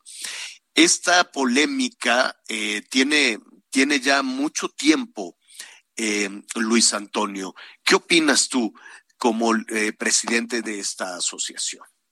Sí, obviamente lamentamos los hechos, ¿no? Son hechos lamentables, pero aquí hay que aclarar un tema muy importante que las armas de fuego no son causantes de la violencia, son las personas con una actitud delictiva, con problemas psicológicos, de violencia de acoso escolar, un sinfín de, de problemas incluso dentro de su misma familia las cuales detonan esa violencia. Las armas son solo un medio, no son los causantes como tal de una violencia, son solo un medio.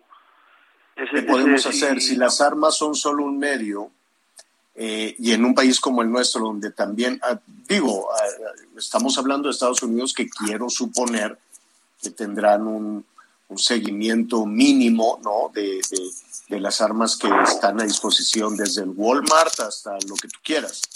Em, ¿En México cómo es? En México, lamentablemente, te, digo, te puedes tardar hasta un año en comprar un arma. Necesitas examen médico, psicológico, de no consumo de drogas, eh, documentos personales, una carta de trabajo, tener cuando menos 21 años, haber cumplido con, los con el servicio militar y llenas una solicitud después de aproximadamente después de tres meses hasta casi un año con el tema ahorita de la actual de la pandemia se están tardando. Tienes que meter tu documentación, la entregas, haces una cita, vuelven a llamarte dentro de unos tres, cuatro meses y bien te va. Y después, este, otra cita para ir a recoger ese documento ya aprobado después de los tres meses y volver a hacer otra cita para ir a comprar. Entonces, ahorita actualmente está muy complicado. Anteriormente eran 15 días y en 15 días ya metías, mandabas tus documentos, te avisaban que ya estaba autorizado y podías comprar el arma. Esa es, digamos que la ruta formal para... Esa es la ruta formal. Y tienes que estar acreditado, quiero suponer, ante eh, la Secretaría de la Defensa también, ¿o no? Eh, bueno, una acreditación como tal no, porque todo mexicano tiene derecho a poseer armas en su domicilio y la ley determinará los casos y las condiciones en las cuales se autorizará a los ciudadanos la aportación del arma. En estos casos, digo, eh, hay 200, 2.571 licencias eh, desde 2020 y cada día ha habido menos. Esto representa el menos del 0.00033% de la población. Eh, hay 4 millones de armas registradas legalmente. Eh, de cifras de armas ilegales no tenemos el dato porque realmente no hay una cuestión fidedigna. Ah, Se habla de 16 millones de armas. Eh, es lo que te iba, es justo lo, lo que te iba a preguntar. Digamos que en la ruta legal se tiene que cumplir con una serie de requisitos estrictos desde la mayoría de edad, exámenes médicos, etcétera, etcétera, cosa que no sé, creo que solo en un estado de la Unión Americana lo hacen así como, como en México. Em, pero la verdad es que el acceso a las armas en este momento puede ir un, casi casi un menor de edad, ahora que los sicarios están reclutando, que el crimen organizado más bien está reclutando como sicarios a menores de edad, los arman o pueden ir a comprar armas en diferentes áreas metropolitanas del país. Sí, no, aquí hay que aclarar un punto muy importante. Te digo, el mercado legal es muy restringido por tantos requisitos y la única tienda legal, bueno, hay dos tiendas, una en Monterrey y otra aquí en la Ciudad de México, donde puedes comprar armas de manera legal. Ahora, la cuestión ilegal, eh, simplemente pues, necesitas tener dinero, pero ¿cómo podemos detonar? Bueno, más bien, el tráfico ilegal de armas se detona a partir de las restricciones al mercado legal. Esto, esto que implica que los ciudadanos buscan de manera urgente porque ya los amenazaron, porque ya los eh, intentaron secuestrar, porque tienen amenazas de muerte, les están cobrando piso. Es una necesidad imperante de un ciudadano, al menos en México, porque sabe que la autoridad... Para defenderse. O sea, tú lo estás planteando en temas de, de, que el ciudadano se tiene que defender. Sí, pero eso detona, la restricción de, de venta legal detona en el mercado negro, ¿Por qué? Porque hay una mayor necesidad de comprar y de seguridad, eh, que un ciudadano necesita un arma con urgencia y no hay una manera eh, rápida más que pues recurrir al mercado negro, desgraciadamente. Entonces estás estás promoviendo el mercado ilegal desde desde la restricción que pone el mismo Estado, porque el Estado no le garantiza la seguridad a los ciudadanos. Es lo que te iba a preguntar, si, si los ciudadanos tienen que comprar armas para defenderse, pues el Estado está fallando en la tarea número uno que se le ha asignado, que es garantizar la seguridad de las personas. Exactamente, sí, y el cual implica que no porque el Estado sea el obligado a brindar la seguridad, no te quita el derecho a defenderte. Es un derecho constitucional de, desde 1917 que, que existía la libertad, existía tiendas en todo el país, se podían enviar, enviar incluso por correo, las comprabas hasta meses sin interés en tiendas departamentales. O sea, hay una situación que cambió desde 1971 a la fecha, donde se ha satanizado el uso de las armas. Se le ha culpado a las armas de la violencia, cuando no es así, son las personas causantes de la violencia las que tienen una actitud delictiva, las que quieren hacer daño, porque no necesariamente tiene que ser con armas. Se han utilizado coches, bombas, cuchillos, este, piedras, incluso cuando una, cuando una persona con una actitud criminal quiere hacerle daño a la sociedad, lamentablemente va, va a usar los medios que tenga al alcance. Claro, pero ¿cómo, cómo hacemos en esta? entiendo, entiendo muy bien lo que nos, lo que nos estás eh, planteando, pero también hay un dilema brutal. ¿Cómo saber? vamos a suponer que el Estado relajara o que hiciera eh, más sencillo el acceso a las armas en México. Nos estás diciendo que es un trámite que se puede llevar años para conseguir un arma. Eh, si eso se modifica, si eso se relaja, ¿cómo tenemos la certeza de quién tiene armas en su poder? ¿Cómo, podemos? Yo, yo sé que, la, que las armas solas no matan, el quien mata quien las acciona. Pero ¿y qué hacemos? Mira, eh, es obligación de los ciudadanos manifestar un arma ante la Secretaría de la Defensa Nacional. Cuando tú tienes los datos de esas personas, su domicilio, su, sus exámenes, para que te la vendan legalmente, entonces tú ya tienes los datos de quién son esas armas, quién tiene esas armas. En el caso ilegal, pues no tienes el dato, no sabes quién las tiene, no sabes cuál es su nombre, su dirección, o sea, no tienes ningún dato. Anteriormente, eh, eh, anteriormente digo, en los noventas, era muy fácil o más fácil que, que en la fecha ni siquiera necesitabas examen este, psicológico ni médico ni, ni toxicológico, simplemente pues, por ejercer tu derecho pasabas tus documentos personales y te lo autorizaban y no había tanta, tanta violencia. Anterior a 1971, y es muy eh, retórico la, la, fecha, porque a partir de esa fecha, eh, anterior a esa fecha, perdón, no había los niveles de violencia porque la gente podía defenderse, incluso podía tú puedes ver en películas de la época de hoy, la, la gente se prefería agarrar a golpes que a balazos. Entonces, porque Sí, había un respeto a una cultura, ahora todos los días, pues, sí. todos los días se rompe récord de, de ejecuciones, ¿no? Y esto, y- pues es inevitable que no se tome en cuenta mm, con el acceso a las armas, pues, ¿no? Eh, es que el acceso a las armas no detona la violencia, es como el acceso a los libros. Hay muchos libros, tampoco te hace ser inteligente o ser físico matemático, cualquier tema parecido. Aquí la cuestión es la educación. La educación desde la familia, la violencia. eh, eh, dicen que los niños aprenden eh, desde su casa. Entonces el ejemplo que ven en su casa lo ven, este, es el que aprenden. Necesitamos educar a la ciudadanía en el uso y manejo responsable de, la- de las armas de educación, falta este el respeto a la vida. Necesitamos educarnos como sociedad y cambiar la mentalidad de, de que todo, de que las armas son causantes de la violencia, porque eso es un, es un mito y es una falacia. Ahora, En el eh, caso, en el caso de, de, de este muchacho de los Estados Unidos y con esta polémica está la muy poderosa Asociación Nacional del Rifle y están los republicanos eh, en un discurso parecido al tuyo, diciendo no, no son las armas, es la maldad, fue casi casi fue el, demonio con un arma el que mató a estos 19 niños.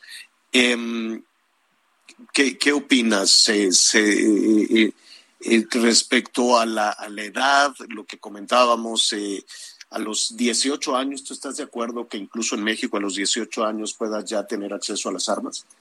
Eh, sí, Eh, yo, yo te voy a poner un caso particular. Digo, hay, tiradores deportivos que son la Liga Junior, que son tiradores deportivos que desde muy jóvenes empiezan a practicar tiro deportivo.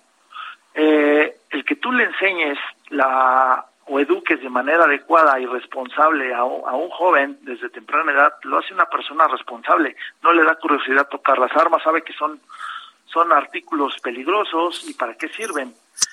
Eh, la educación es muy importante en ese sentido. Ahora, eh, si los si nos ponemos a, a pensar que todo es causante de la violencia, es, es- estamos equivocados. Ahora necesitamos educar a la sociedad, necesitamos eh, educar a los jóvenes, porque todos lo- los tiroteos que se han dado en Estados Unidos han sido donde no hay armas, donde son este, zonas libres de armas, porque un tirador, un asesino no se va, no busca víctimas indefensas, no busca personas que puedan defenderse y puedan repeler esa agresión. Entonces, todo, to- y también los tiradores han tenido problemas psicológicos, han tenido problemas de acoso escolar, de burlas, y todo eso ha sido en- hasta Pues- cierto punto en venganza contra las personas que, que le, le hicieron, pues, técnicamente el Sí, bullying, ¿no? el tema, el tema es cómo saberlo, ¿no? Y en un, en un país como el nuestro, donde la educación está suspendida, donde la educación no se ha ejercido en los últimos dos o tres años, eh, en, en donde pues hemos, eh, la discusión está en otro tema, en los asuntos electorales, sí, sí cuesta un poquito de trabajo. Te entiendo muy bien en la defensa, en la defensa del acceso a las armas y también entiendo que eh, bueno, porque es eh, complicado, ¿no? ¿Tú sugerirías 18 años y acceso irrestricto a las armas en México? Mira, anteriormente te digo, podías ingresar al ejército a partir de los 16 años. Yo, ah, tú pedirías antes, a partir de los 16. No, no, yo, yo te estoy Ah. poniendo un caso particular que, que anteriormente se podía ingresar al ejército a partir de los 16 años. Entonces, desde los 16 años ya te daban una, instrucción militar, te daban el uso y manejo de esa arma, y todos los 16 años ya estabas con un- cargando un arma y perteneciendo al ejército. Entonces, te digo, es- eso era anteriormente, en años anteriores, digo porque yo lo hice. Yo hice mi servicio militar, estuve algunos algún tiempo ahí, la, la educación que recibes, pues obviamente es precisamente para el uso y manejo responsable. Pues Entonces, te, te- te agradecemos y, y mira, vamos a seguir el debate que se está generando a partir de esta masacre y de las masacres que hay en México, de las ejecuciones que hay en México. Esta semana se, se han tenido los días más violentos en los últimos tres años, así es que el tema dará y dará para más. Luis Antonio Merino González, presidente nacional de la Asociación Mexicana de Usuarios de Armas de Fuego. Gracias. muchísimas gracias. Al contrario, gracias. Sí, muy, muy, muy, muy polémica toda, toda esta situación y, y difícil, ¿no? Que el presidente de la asociación diga el Estado no nos defiende y pues habrá que armarse. Yo creo que... La violencia nunca será un buen camino, Javier, definitivamente, ni aquí ni en China, eh, y no concuerdo con, con esa declaración, aunque como ciudadana, sí, este, pues piensas, bueno, ¿cómo me defiendo? Este, ahora, tal vez si quien pueda en algún momento dado, porque sí te sientes desamparada en cuestión de, de seguridad, ¿no? Ves a un policía y te da todo menos certeza. Bueno, eh, aquí escuchamos todas las opiniones, desde luego, todas las voces. Esta asociación con una filosofía, con unos conceptos similares a la Asociación Nacional del Rifle, eh, que es muy poderosa electoral y políticamente en los Estados Unidos y toda la discusión que hay entre demócratas y republicanos y que, bueno, habrá que, traerla aquí, ¿no? O sea, de, en la ruta formal está la, la discusión. La verdad es que en este momento cualquier persona puede ir y comprar armas, este, las que quiera en diferentes zonas, de, manera ilegal, desde luego, de manera ilegal. Y en este momento están asaltando a alguien en el transporte público. Y, el lunes pasado se metieron hasta el tercer piso de un edificio ahí en, en la Roma para ejecutar unos abogados. En fin, no quisiéramos cerrar de, de esa manera. El tema está candente. Este, el tema está ahí muy puesto. Sí una buena para terminar rapidísima y tiene que ver con algo que nos gusta mucho. Fíjate que eh, la presencia de la mariposa monarca aumentó 35% en los ah, bosques mexicanos de Michoacán y del Estado de México durante esta última temporada de hibernación en diciembre de 2021 perfecto. Mañana vamos a retomar el tema. Fíjate, a pesar de la devastación de los bosques y todo eso, la mariposa sigue llegando a nuestro país. Muy bien. Anita Lomelí, muchísimas gracias. Buenas tardes, hasta mañana. Gracias, Miguel Aquino. Muchas gracias, señor. Buen provecho. Ya sabe, hay información importante en desarrollo. Al ratito, eh, no al ratito, bueno, pues ya estamos preparando también el programa de la noche. Yo lo espero a las diez y media con las noticias en Hechos Azteca 1 y mientras tanto lo invitamos a que siga con nosotros en las frecuencias de El Heraldo Radio.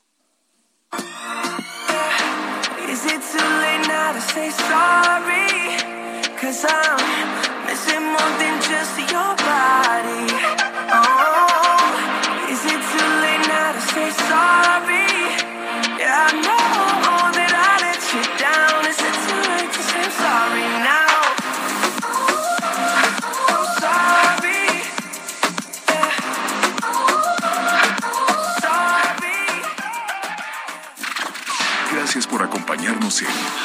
Las Noticias con Javier La Torre. Ahora sí ya estás muy bien informado.